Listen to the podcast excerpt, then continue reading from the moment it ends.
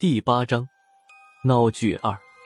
这时候，老头子的五官已经移位了，今晚的经历够他后半辈子消化的。不过一会儿，老头子的惊恐表情就变了，变得狰狞起来。以前好像听谁说过一句话：“极度的恐惧之后就是愤怒了。”不知道老头子是不是这样？不过我没有给他展现愤怒的机会，趁老头子的注意力都在孙胖子身上的时候。我抬手一枪，打掉了老头子的手枪。几乎就在同时，熊万一的甩棍也出手了。他的甩棍正中老头子的脑门，老头子哼都没哼，当场被砸昏，仰面摔倒在地。我过去看了看老头子的伤势，死是死不了，不过一个脑震荡是稳稳的跑不了了。八成好了以后还会留下一些后遗症，比如行动障碍什么的。孙胖子看着熊万义捡回了甩棍，说道：“熊玩意儿，不是我说你，他枪都没了，你还下这么重的手？”废话，孙胖子，我怎么知道辣子会开枪？熊万义瞪了一眼孙胖子，继续说：“刚才他的枪口对着的可是你，要是辣子没开枪，我再晚一秒出手的话，就听不见你现在的废话了。”孙胖子没有领这救命之恩的人情的意思，那也别打头啊，打手成啊。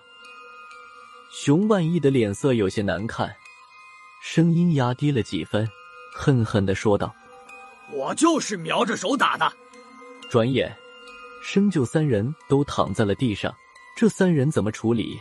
我们可拿不了主意。收拾完残局，我掏出手机拨通了萧和尚的电话，看着头顶的摄像头问道。老萧大师，这三个人怎么办？电话那头沉默了一会儿，终于传来萧和尚的声音：“既然上车了，就别下去了。你们看着这三个活宝一起走，到地方问问你们高局长怎么办吧。真是活得久了，什么事儿都能遇到。我在特别办干了一辈子，还没遇到过活人敢抢死鬼的。”就这样吧。孙胖子在旁边竖着耳朵听萧和尚的回话。见萧和尚要挂电话，他一把将我的手机抢了过去。先别急挂电话，老萧大师，不是我说，你们这是什么破火车？开出来个自行车的速度也就算了，现在还有外人上来，我们这边一点察觉都没有。民调局连飞机都养得起，也不差再整一辆像样点的火车吧？小胖子，你还真敢说话！私人飞机你见过？私人火车你听说过吗？这趟列车是铁道部淘汰下来的，本来是要回炉的，被你们高局长借过来了。萧和尚对孙胖子没脾气，除了刚上火车没多久呵斥过他一次，平时说话都没有大声过。萧和尚继续向孙胖子解释道：“这次行动规模太大。”不适合用汽车运送，而且这么多魂魄集中在一起，难免会有一部分力气遗留在运输工具里。送完这趟运输工具也不能继续使用了，所以才借了这么一列火车。等完成这次任务，这列火车马上也要销毁的。好了，和你们哥俩说的够多了，再没有什么好说的了。你还想知道什么？一会儿到地儿了，去问高胖子吧。孙胖子还有想不通的事情，想要继续问萧和尚，不过那边萧和尚已经挂了电话，他只能将电话还给了我。那边熊万一已经和其他几个调查员将昏倒的三人集中到一起，和众魂魄拉开了距离。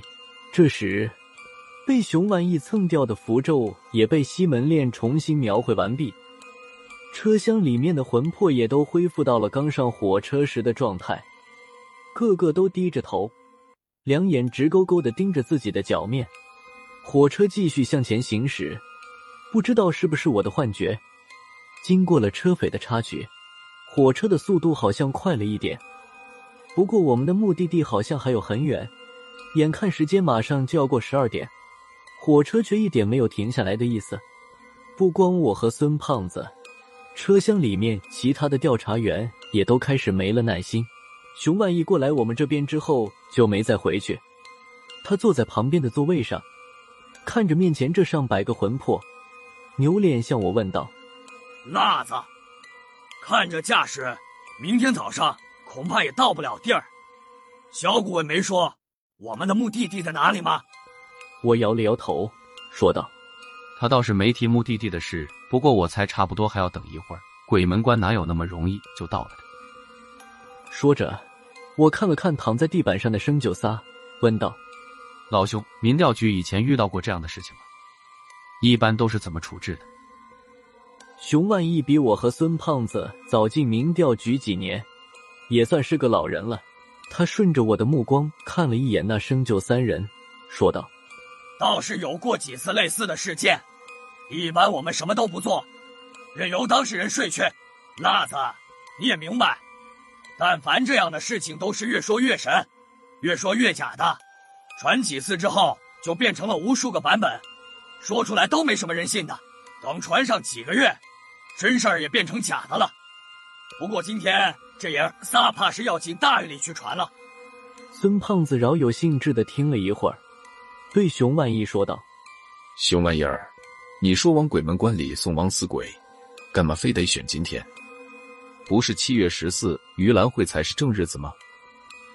熊万义看着孙胖子，笑了一下，说道：“孙胖子，你说的是鬼节，那时候各地遍布阴司鬼差，要是选那一天，别说鬼门关了，只怕刚出了民调局的大门，就被阴司知道了。”要说为什么选今天，我猜是因为今天查灶，杨司鬼差也要进庙吃供奉，相对来说查的松一点。说到阴司鬼差，我突然想起来上次杨潇老婆转世投胎的时候，那团黑蒙蒙的人形雾气，他被杨潇的傀儡吸走之后，还不知道怎么样了。如果说他们就是阴司鬼差的话，除了样子诡异一点之外，也看不出来有什么出奇的地方。